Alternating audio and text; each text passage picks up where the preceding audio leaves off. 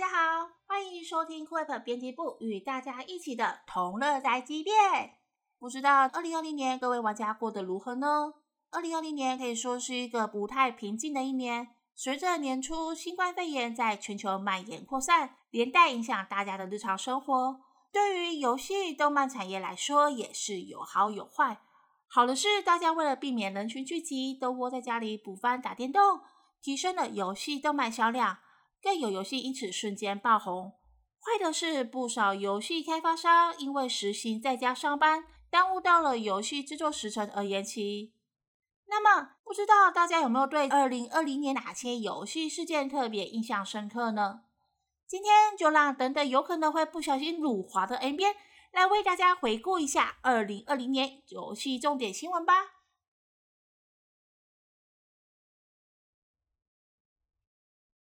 相信不少玩家常会在许多游戏新闻留言底下看到“今年一定倒”的嘲讽留言。虽然说每年都会有游戏终止营运，但整个 IP 系列的终结就比较少见了。正所谓长江后浪推前浪，前浪死在沙滩上。就让我们首先来回顾一下二零二零年有哪些值得我们悼念的前浪，又有哪些二零一零年值得我们期待的后浪出现吧。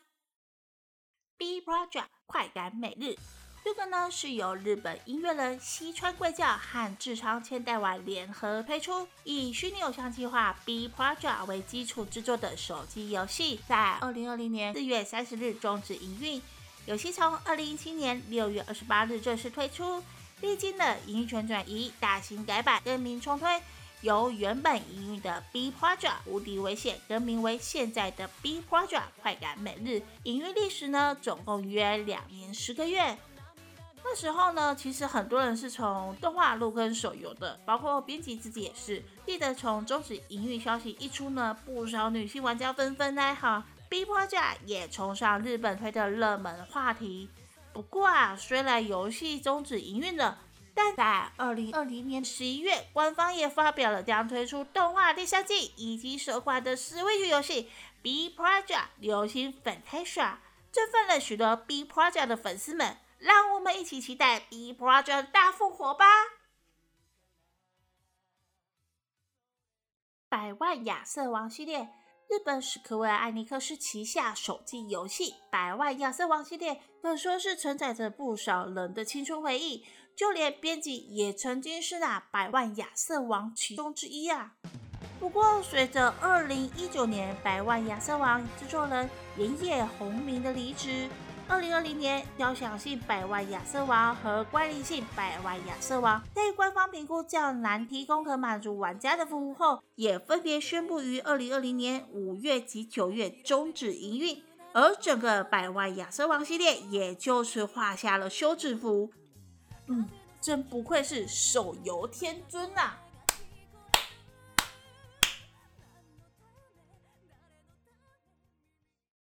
在掉念下一款游戏之前，先让我们大喊一声 “FYK”！日本 Konami 以旗下恋爱游戏《Love Plus》系列所推出的手机游戏《Love Plus Every》于二零一五年首次发表亮相后就备受期待，历经多次延期，直至二零一九年才正式推出。不过呢，在推出不久后，随即因为玩家大量涌入。造成伺服器瘫痪、玩家游玩数据遗失等各种问题，进入了长期维护。最后，最后总算是在二零一九年十二月再次重启服务。虽然呢，游戏改为抽卡方式，并有着各种的 bug，但因为女朋友实在是太香了，不少老玩家还是坚持守爱氪下去。可是却不提现实的残酷啊！游戏营运历时不到一年，就宣布于二零二零年八月终止营运。所幸，Konami 摸着最后的良心，推出了《Love Plus Every》零线版，让爱花林子宁宁还能在手机里陪伴着大家。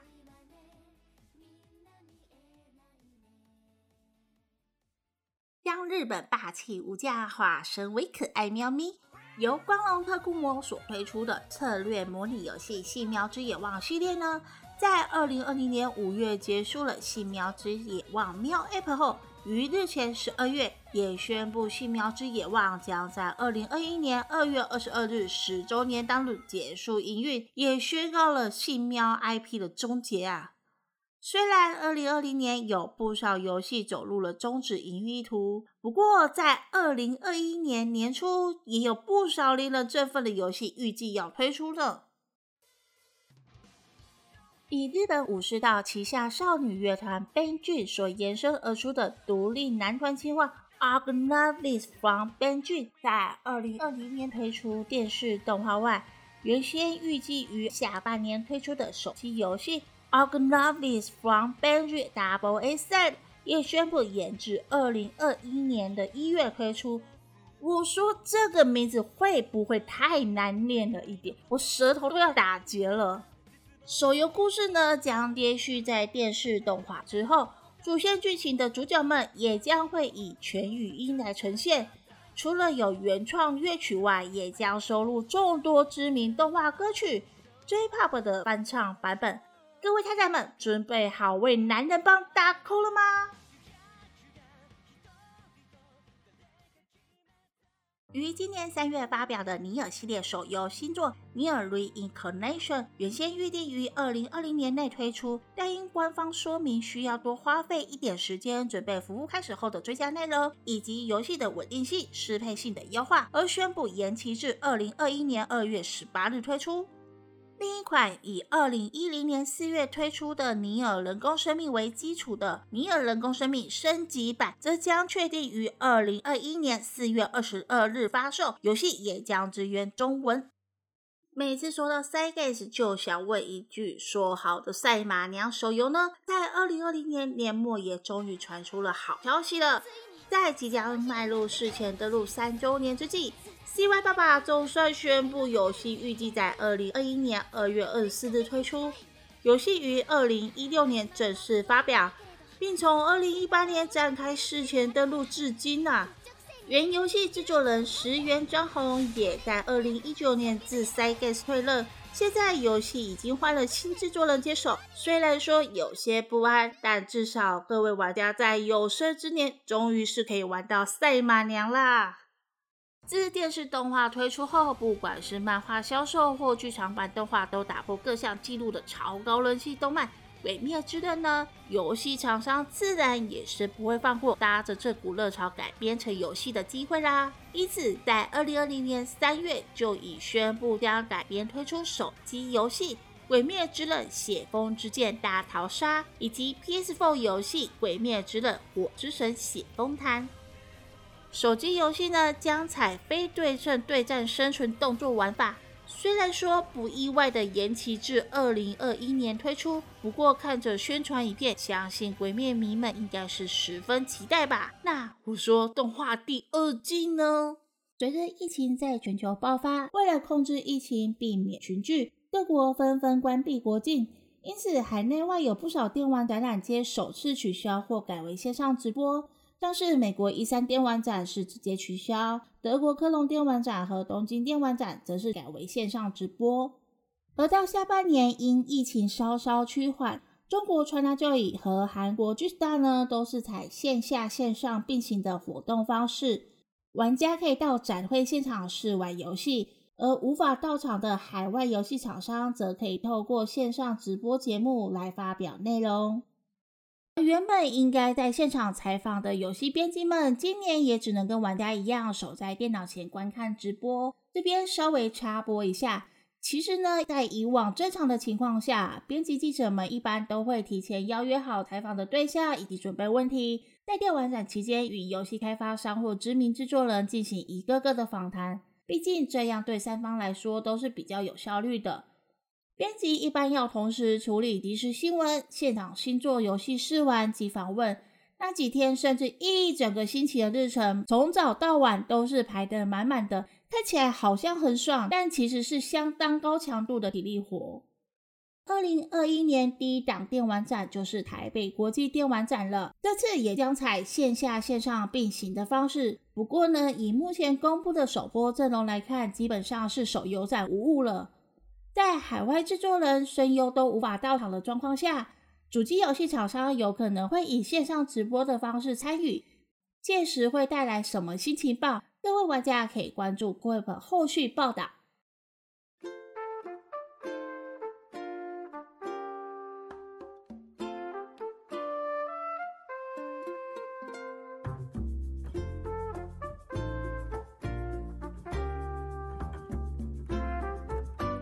这个音乐，没错，要说到今年最火红、最受欢迎的游戏，那就一定是风靡全球，在任天堂 Switch 平台上推出的《集合啦！动物森友会》。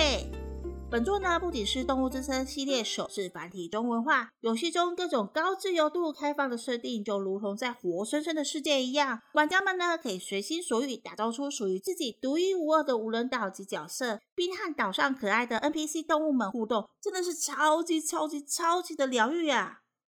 而游戏也能透过连线与三五好友们一同游玩，满足受疫情影响而无法外出与朋友们见面的遗憾。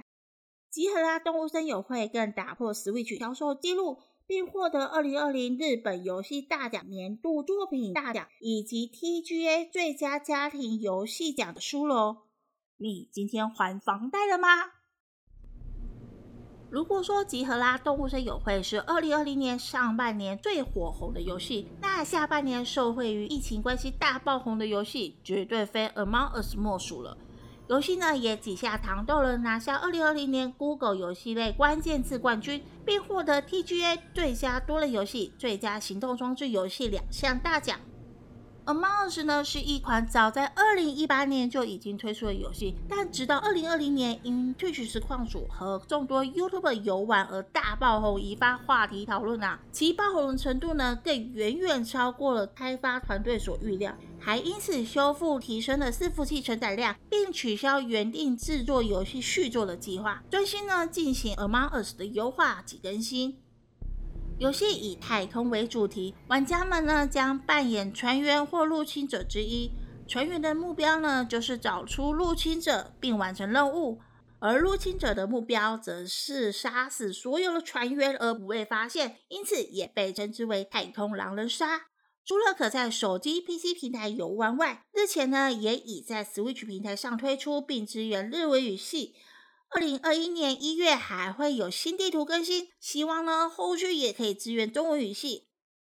说到 TGA，想必还有一款游戏让大家气得牙痒痒，从一代神作跌下神坛的游戏续作《最后生还者二部曲》，从二零一六年发表将推出二代后，就受到全球玩家的关注和期待，就连编辑当时看到要推出二代，也是兴奋到不行。不过呢，游戏在推出之前就闹出剧情泄露的风波，表示游戏里有各种政治正确的内容。但在死忠的游戏粉丝护航之下，加上游戏在各家媒体评测的表现纷纷达到满分的优异成绩，以至于期望越高，失望也就越高。在发售后，玩家发现实际游玩剧情根本跟当初放出来的预告截然不同，游戏故事发展更是超乎玩家想象，也对于海内外各家游戏媒体评测公信力产生质疑。加上游戏总监各种像是挑衅玩家的说明，更让这部作品充满争议。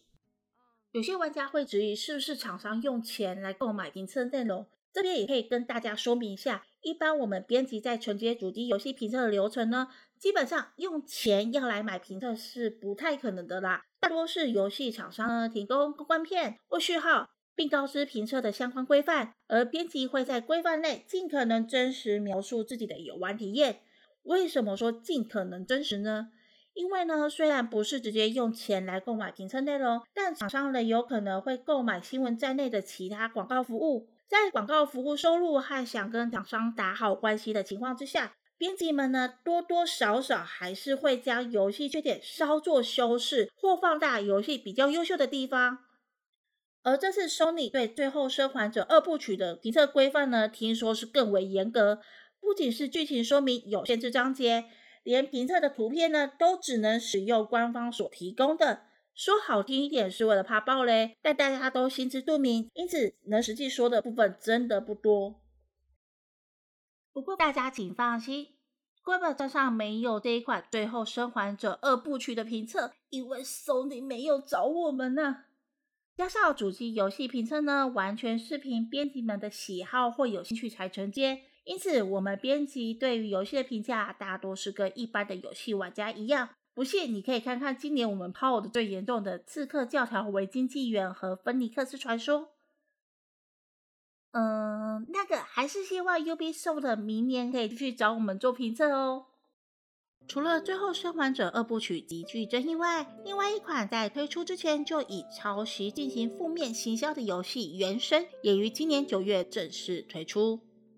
原神》是由中国游戏开发商米哈游所自制开发的跨平台游戏，在游戏宣传片发表时呢，就被质疑抄袭任天堂知名游戏《萨尔达传说：旷野之息》。而在推出之后，更因治安问题和言论审查，让游戏话题性不断。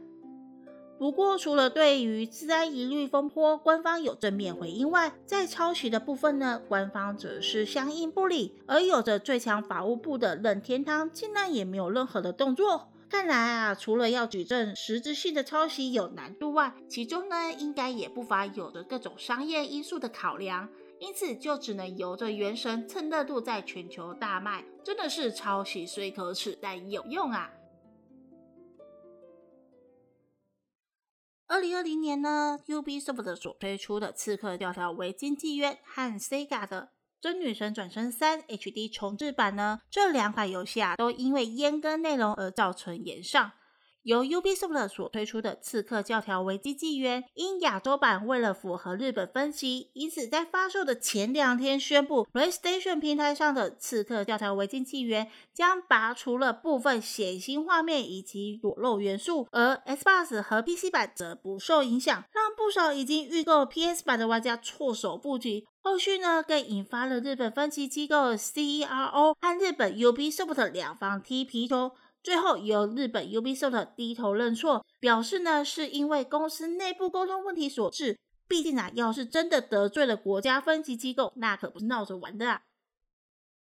而 Sega 的《真女神转生三 HD 重置版》中韩文版呢，则是因顾及社会观感，将不收录原本日文版的葛叶雷道以及叶斗两个角色。而这个社会观感呢，就是因为葛叶这个角色身穿日本军服，会让部分韩国人士联想到军国主义。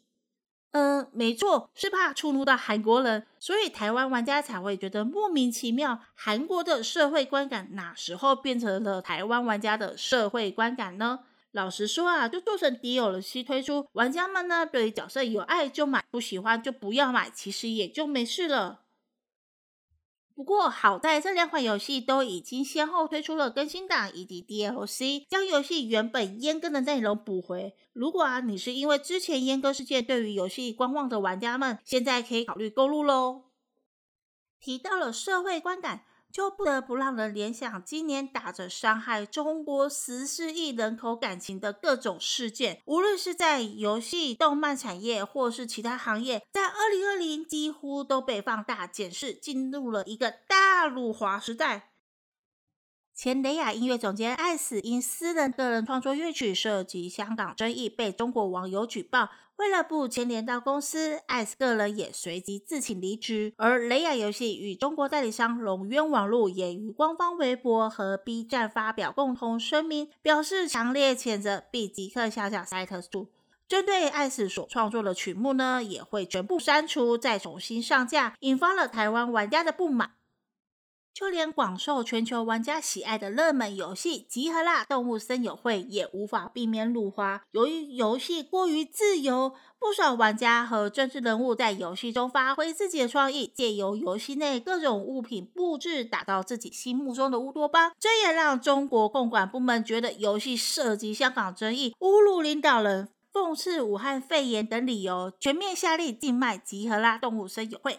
不过呢，道高一尺，魔高一丈，没办法卖动物森友会，那就换个名字，叫做猛然减树枝种型的吧。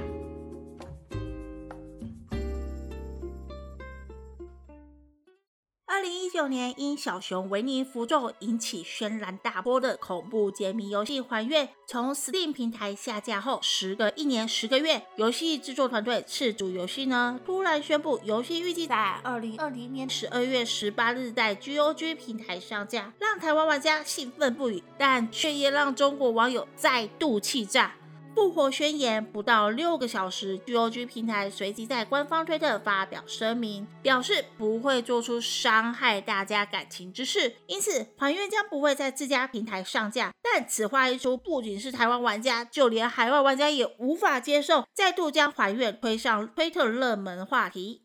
何老师表示，美心只要泡七天，赤足可能要泡个七七四十九天了。爸爸，我们回家吧。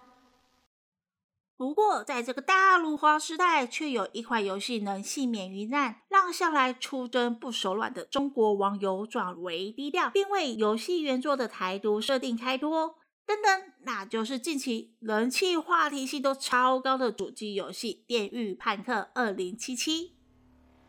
电狱判客二零七七》是由巫师系列开发团队 CD Projekt 制作的开放世界游戏，并请到好莱坞巨星丁诺里维演出。早在二零一二年首次发表亮相后，就备受全球玩家期待。历经多次延期，总算是在二零二零年十二月十日发售。不过，逃得过辱华，却逃不了游戏在主机平台上有着大量 bug，影响玩家体验，进而掀起的退费潮。因此，游戏也被 PlayStation 和 Xbox 两大平台下架。一次呢，被两大平台下架也算是破纪录了啦。最后，最后的回顾就一定要提到次世代主机的发售啦。自从 PlayStation 和 Xbox 两家次世代主机的外观曝光后，又被海内外网友以各种迷音恶搞。举凡空气清新机、海马赖的九九校正、电冰箱、桌上型音箱、保湿喷雾剂和各地地标，通通都毫无违和。虽然大家笑归笑，觉得造型丑的玩家也不少，但真的开卖后，大家还是抢翻天。尤其是 PS 五缺货更是严重，还有海外抢匪直接抢劫整车运往通路贩售的 PS 五，可说是二零二零年梦幻一品了。虽然 PlayStation 和 Xbox 官方都宣称会加紧制作出货，不过受限于疫情等各种因素，这波次世代主机抢购热潮应该预计也要到明年底才会渐渐平息了。不知道2020年大家最印象深刻的是哪件事呢？欢迎大家可以留言或到 Quip 官方粉丝团跟我们分享。还是提醒一下。出入公共场所，记得口罩戴好戴满，多洗手，多消毒，保护自己也保护别人。希望二零二一年大家都能平安健康，Happy New Year！